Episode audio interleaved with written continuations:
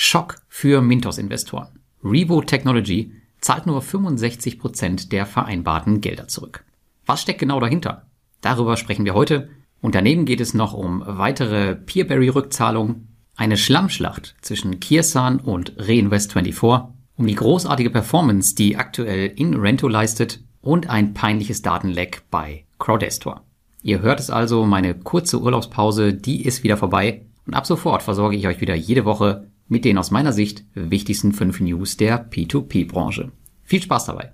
Ja, die für viele überraschendste Meldung der letzten Woche, die kam vom russischen Kreditgeber Revo Technology auf Mintos. Hatte man erst über die Sonderregelung der russischen Zentralbank gejubelt, wurde nun klar, dass diese einen Preis hatte.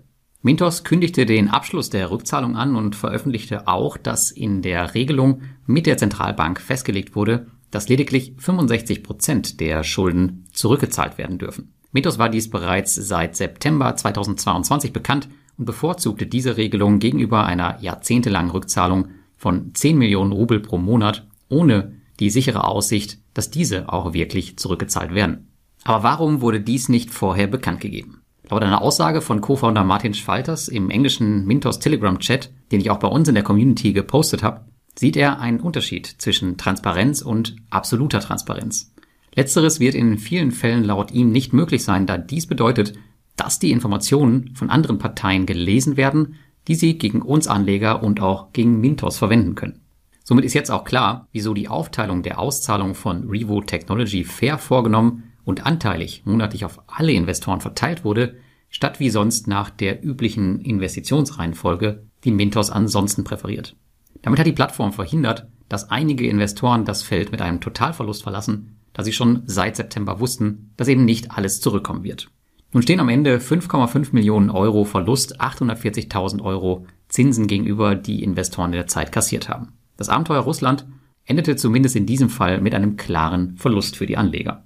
In meinen Augen konnte Mintos hier nicht mehr herausholen und hat zudem das Geld fair verteilt. Ich persönlich bevorzuge diese Lösung gegenüber anderen und für mich selbst resultiert das in einen Verlust von nur noch 187 Euro und 9 Cent. Besser läuft es dagegen bei Konkurrent Peerberry. Diese zahlten in der letzten Woche weitere 1,8 Millionen Euro der vom Krieg betroffenen Darlehen aus der Ukraine und Russland zurück und haben damit mittlerweile 73,3 Prozent aller Forderungen abbezahlt. Damit gehört die Plattform definitiv zur besten Wahl für Investoren, die mit Krediten aus Russland und der Ukraine zu kämpfen haben. Fairerweise muss man hier aber sagen, dass Peerberry auch deutlich mehr Kontrolle hat und sich nicht mit externen Kreditgebern, geschweige denn der russischen Zentralbank, auseinandersetzen muss. Daher hinkt der Vergleich mit Mintos natürlich hier sehr. Bei meinem Quartalsbericht vom Wochenende fragte mich ein Anleger, wieso ich Peerberry so stark aufstocken würde, wo sie doch in meinem Rating vergleichsweise weit hinter der regulierten Konkurrenz aus Lettland stehen. Und genau solche Dinge sind der Grund dafür. Seit ich Anleger auf Peerberry bin, habe ich noch nie gesehen, dass sie ihre Investoren in irgendeiner Weise im Stich gelassen haben, was viele andere jedoch bei der erstbesten Gelegenheit getan haben. Nach der endgültigen Rückzahlung der Forderung werde ich das auch entsprechend in meinem Rating mit einer Green Flag berücksichtigen, um das auch entsprechend zu honorieren. Dann kommen wir zu einer eher traurigen Entwicklung in unserer dritten News. 2021 wurde noch stolz von Reinvest24 die strategische Partnerschaft mit dem Unternehmen Kirsan verkündet. Scheinbar lief das Ganze aber nicht so gut, denn die moldawischen Kredite, die sich auf Reinvest24 in Verzug befinden, gehören eben diesem Unternehmen Kirsan. Aus den zweiwöchigen Mails von Reinvest24 der letzten Monate wurde Kirsan jedoch offiziell nie genannt und man sprach nur vom Kreditnehmer und dass dieser nicht sonderlich kooperativ sei. Nach dem Launch seiner eigenen Plattform macht Kirsan jedoch seinem Ärger Luft und veröffentlicht einen Bericht, nachdem die gesamte Partnerschaft von Reinvest24 in Frage steht und dass die Prüfung dieser der eigentliche Grund für die ausgefallenen Zahlungen sei. Die Projekte hätten an sich alle kein Problem und die Bauarbeiten gingen weiter. Wenn das stimmen sollte, war die Kommunikation von Reinvest24 hier schlichtweg intransparent. Zum einen erwähnte man weder Kirsan selbst, noch dass es Probleme in der Zusammenarbeit geben würde. Kirsan hält 18% der Anteile von Reinvest24. Als Anleger muss man sich natürlich jetzt überlegen, inwieweit man so ein Verhalten tolerieren möchte. Der Bericht von Kirsan bleibt bisher von Reinvest24 unkommentiert. Ihr könnt mir ja mal in die Kommentare schreiben, was ihr von dieser Schlammschlacht haltet. Etwas ernsthafter geht es dagegen wohl in Rento an. Laut dem jüngsten veröffentlichten Quartalsbericht für das erste Quartal 2023 haben sie weiterhin keinerlei Ausfälle zu verzeichnen. Nicht nur das, laut einem Report der litauischen Zentralbank haben sie nicht einmal verspätete Projekte. Auch die Renditen sprechen für sich. So haben alle bisher realisierten Projekte am Ende eine höhere Rendite erreicht, als anfangs angegeben wurde. Die Plattform aus Litauen, die viele mit dem hohen Einstiegsinvestment von 500 Euro anfangs verschreckt hat, scheint also im aktuellen Umfeld eine der wenigen Immobilienplattformen ohne Probleme zu sein. Wenn man sich dahingegen das Theater anschaut, was zwischen Kirsan und Reinvest24 abgeht, dann weiß ich, wo ich aktuell definitiv lieber investiert bin. Und in unserer letzten News geht es mal wieder um Crowdestor. Ja, Crowdfunding-Projekte können sie wohl nicht. Rückholung, naja, können sie zumindest ein bisschen, aber auch nicht wirklich. Auf Kundendaten aufpassen, das können sie scheinbar auch nicht.